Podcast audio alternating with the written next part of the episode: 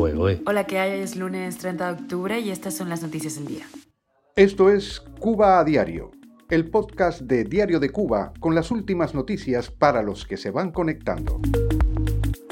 El cubano agredido por Mijaín López en Chile acusa al gobierno de Boric de tapiñar al régimen. He visto cómo agoniza el vóley femenino desde adentro, denuncia la tricampeona olímpica cubana Regla Torres. Ha muerto en Cuba una joven durante uno de los ejercicios del régimen de preparación para la defensa. Noticias sobre la guerra entre el gobierno de Israel y Hamas. Miles de personas atacan centros de ayuda en Gaza, así lo ha dicho la ONU. Esto es Cuba a Diario, el podcast noticioso de Diario de Cuba.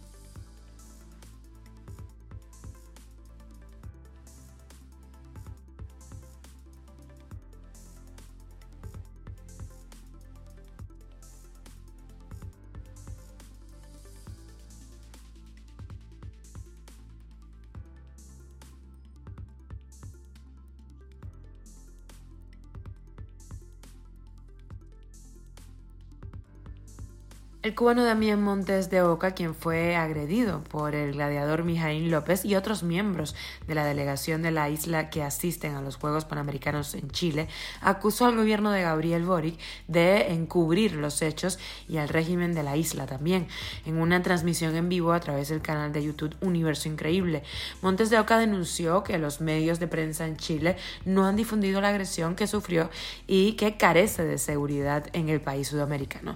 Lo escuchamos aquí en Santiago de Chile hay censura. Aquí en Santiago de Chile no se está dando a conocer en las noticias lo que me sucedió. Me están tratando de silenciar y no va conmigo.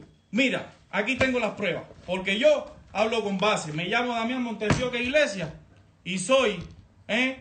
de Villa Clara Vueltas. Y yo en Chile no tengo seguridad. Fui a carabineros, hice una denuncia Hice la denuncia como los tres días porque cuando me pasó lo que me pasó en el estadio, nadie hizo nada delante de la delegación de comunistas y de la seguridad del Estado que se encontraban en Cerrillos. Cuba a diario. La tricampeona olímpica cubana de voleibol, Regla Torres, afirmó este sábado que ha sido testigo del declive de este deporte en la isla provocado por las malas decisiones, caprichos y mediocridades, entre otros problemas.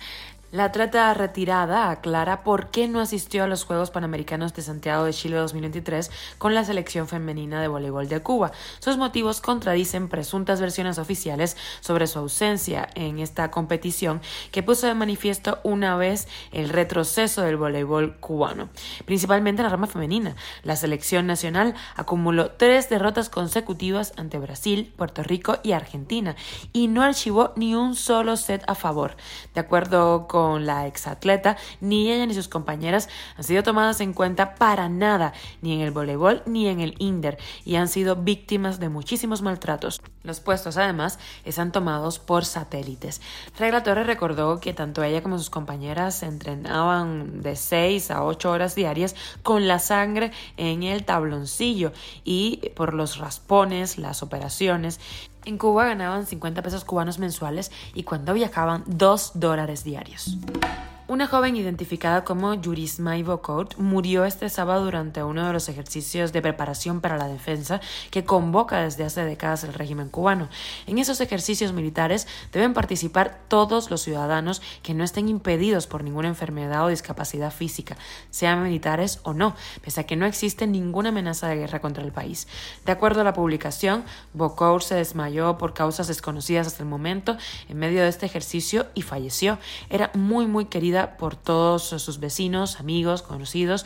Así lo escribió Valder Ramos en Facebook, un usuario que no especificó si era militar o civil. Hasta el momento, ningún medio oficialista se ha hecho eco de esa noticia. Cuba a diario. Y con los ojos hacia Gaza, en donde hubo un apagón de Internet, no se sabía nada de lo que estaba sucediendo dentro de la zona. Las operaciones militares israelíes en Gaza solo están al principio, así lo dijo el primer ministro de Israel, Netanyahu.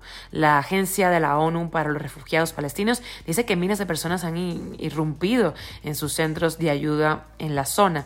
La conectividad telefónica a Internet, como venía diciendo, está regresando gradualmente ahora a Gaza tras los ataques aéreos israelíes. El Comité Internacional de la Cruz Roja condena el nivel intolerable de sufrimiento en Gaza. Noruega dice que los ataques de Israel a Gaza parecen desproporcionados. Estados Unidos dice que es responsabilidad del gobierno de Israel evitar muertes de civiles. Hasta el momento han fallecido 8.000 eh, personas aproximadamente en Gaza. Recordemos que 1.400 fallecieron en el ataque de Hamas el pasado 7 de octubre. El jefe de la Organización Mundial de la Salud ha dicho que los informes de que la Media Luna Roja Palestina, que es como la Cruz Roja de la zona, había recibido advertencias de las autoridades israelíes de evacuar inmediatamente el hospital Al-Quds en la Franja de Gaza, eran profundamente preocupantes porque no se pueden evacuar esas personas sin poner en peligro sus vidas. Algunas están conectadas eh, a oxígeno, a diferentes medicaciones, no se pueden mover. Esto es Cuba a Diario, el podcast noticioso de Diario de Cuba dirigido por Wendy Lascano y producido por Raiza Fernández. Muchísimas gracias por informarte con nosotros aquí en Cuba Diario. Yo soy Wendy Lascano, te mando un beso enorme y te recuerdo que estamos contigo de lunes a viernes. Un abrazo y nos escuchamos mañana.